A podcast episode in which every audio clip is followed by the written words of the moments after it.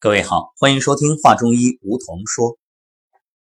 生活当中啊，经常有人说：“气死了，气死了，气死我了。”这气大伤身的道理谁都懂，只是真正要想做到不生气啊，那前提是你的心胸得宽广，你得有容人之量。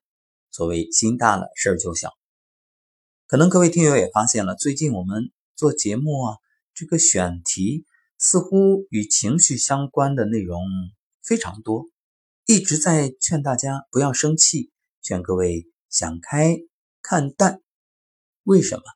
就是因为你身体的很多病都是你气出来的，你的情绪找不到出口，那自然要在身体上找出口，所以呢，病就产生了。像女性的乳腺增生啊，还有子宫肌瘤啊，可以说都与气有关。生什么气呢？用别人的错误惩罚自己，你觉得值吗？鸡毛蒜皮的事儿根本就不值得生气。所以今天啊，我们还要再来说说关于这个生气。首先，生气伤身，这个大家都知道。那么，除了子宫、乳腺这些女性经常容易出现的部位之外，这生气还对哪儿有影响呢？呃。对于男性来说，生气伤肝。那么肝属木，脾属土，这肝气旺了，木克土，所以脾胃也会受到伤害。为什么一生气气的吃不下饭？就这个原因。除了这些呢，还会伤皮肤，因为生气的时候，大脑血液中增加的毒素会刺激毛囊，引起毛囊周围程度不等的炎症，会出现色斑问题。你看一个人脸上有斑，那不用问了，肯定伤肝了。然后他的脾气特别大。我们再想一想历史人物，脾气大的面色一般都不好。李逵啊，张飞啊，有一个算一个。而且你想，生气他伤的是哪个器官？肺，对不对？而肺呢又主皮毛，你说你这肺有问题了，皮肤能好吗？毛发能好吗？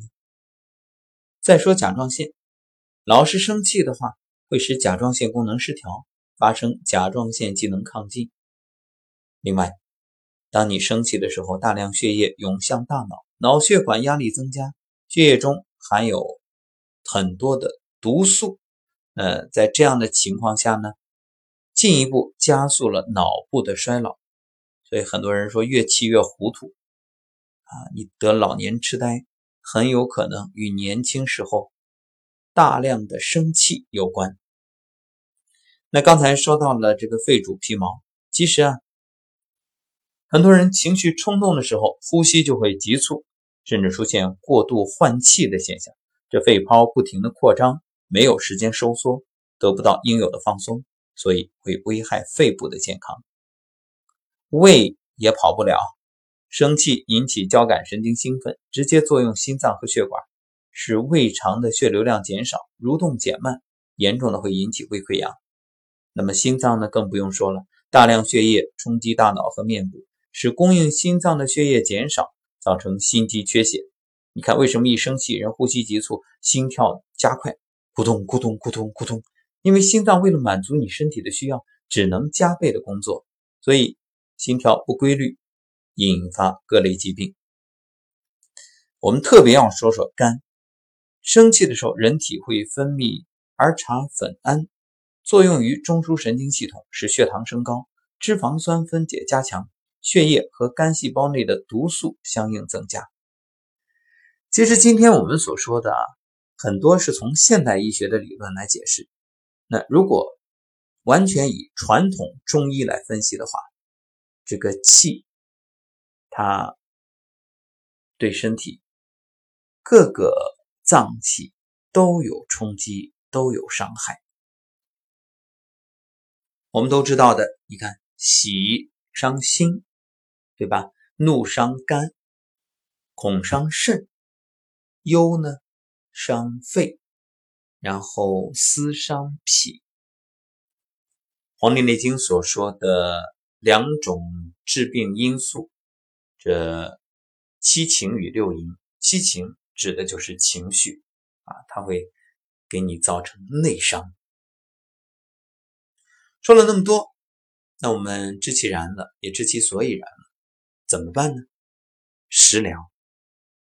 爱生气的朋友啊，一方面要让自己胸怀宽广，呃，不断的提高修养；另外一方面，可以通过食疗进行一种平衡。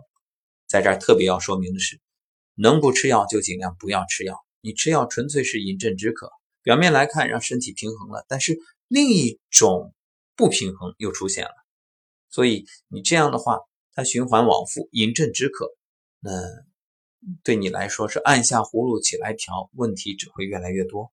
所以最简单的，咱们用食物来解决，药食同源嘛。食物本身也是药，但是呢，人们。容易把它代谢分解，因为它毕竟没有化学添加的成分，所以就比较容易吸收。即使略略的吃多一点，也不会有太大的危害。吃什么呢？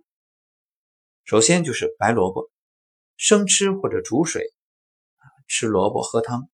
然后白萝卜是顺气健胃、清热化痰、降脂，还可以用白萝卜籽煎水来服用，对于气郁上火都有很好的效果。而陈皮可以泡水当茶喝，它是顺气化痰，生气的时候泡水喝有消气顺气的效果。金桔连皮儿吃下去，理气解郁化痰醒酒，对于胸闷郁结都有好处。包括你吃多了啊，然后嗯不消化有积食，吃点金桔也很好。山楂，山楂可以和橘皮。或者和萝卜籽一起煎水服用，顺气止痛、化食消积、降脂通气血，对于气滞血瘀的胸腹胀满、生气导致的心律不齐、心绞痛有一定的效果。莲藕水煮或者凉拌，这个吃下去呢，能够通气、健脾和胃、养心安神。还有一种叫瓜蒌，瓜蒌水煎服。理气解郁、开胸化痰，对于生气引起的胸闷、胸痛有很好的效果。关于生气对身体的伤害，这不是第一次说，也不会是最后一次。所以，只想提醒各位，真正意识到生气的危害。所谓的“百病由心造”，生气可以说它是一切疾病的根源。呃，要想调理身体，先得调理你的心。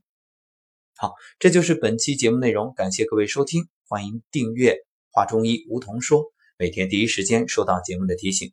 再次感谢各位的收听，愿你天天好心情。